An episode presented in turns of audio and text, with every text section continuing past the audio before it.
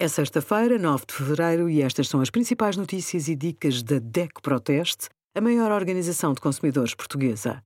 Hoje, em DECO.proteste.pt, sugerimos aquecer a casa e as águas sanitárias, quais as soluções mais eficientes, Festival da Chanfana na Lausanne, roteiro de sabores e aldeias de xisto, e Cinemas Nós, um bilhete de cinema por dia ao preço de segunda-feira, com o cartão DEC Proteste Descontos. Os cigarros eletrónicos, ou e-cigarros, não contêm tabaco, o que os distingue dos cigarros convencionais ou dos cigarros de tabaco aquecido. No entanto, são irritantes para o sistema respiratório e causam danos cardiovasculares, diz a ciência. A Organização Mundial da Saúde considera que são prejudiciais para a saúde e que causam dependência.